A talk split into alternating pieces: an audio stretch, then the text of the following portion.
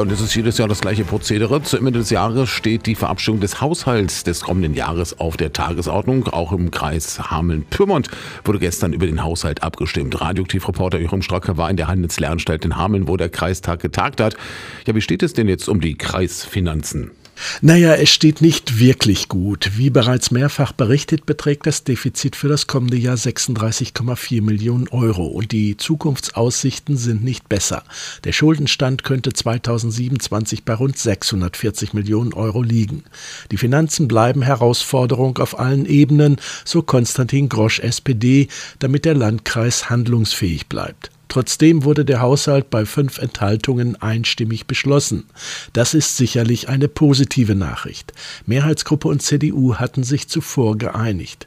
Ich erwarte von der Mehrheitsgruppe aber eine gemeinsame und vertrauensvolle Zusammenarbeit, so Hans-Ulrich Siegmund CDU.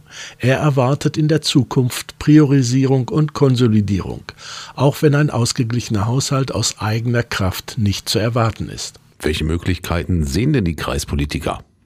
Es ist in erster Linie der Hinweis auf Bund und Land. Sie belegen die Kommunen und Landkreise mit neuen Aufgaben, ohne dafür die Finanzen bereitzustellen.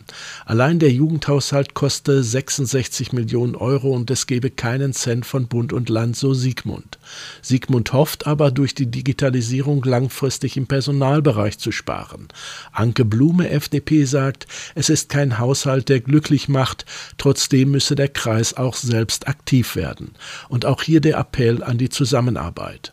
Man könne zwar keine großen Sprünge machen, aber Schritte seien erforderlich, um Ziele in Zukunft zu erreichen, so Jutta Ostermann Grüne. Das heißt, es herrschte insgesamt große Einigkeit?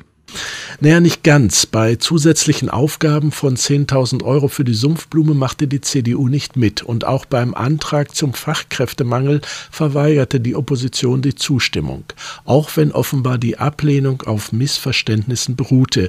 Hier ging es um ein Konzept für den Einsatz sogenannter multiprofessioneller Teams, um auch mit minder qualifizierten Kräften in Schule oder Kitas Einrichtungen offen zu halten.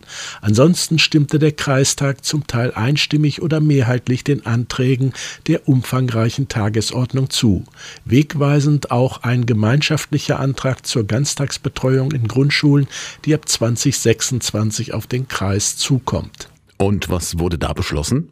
Für die Ganztagsbetreuung sollen Sportvereine, Kunst- und Musikschulen, die Volkshochschule und Jugendblaulichtverbände eingebunden werden.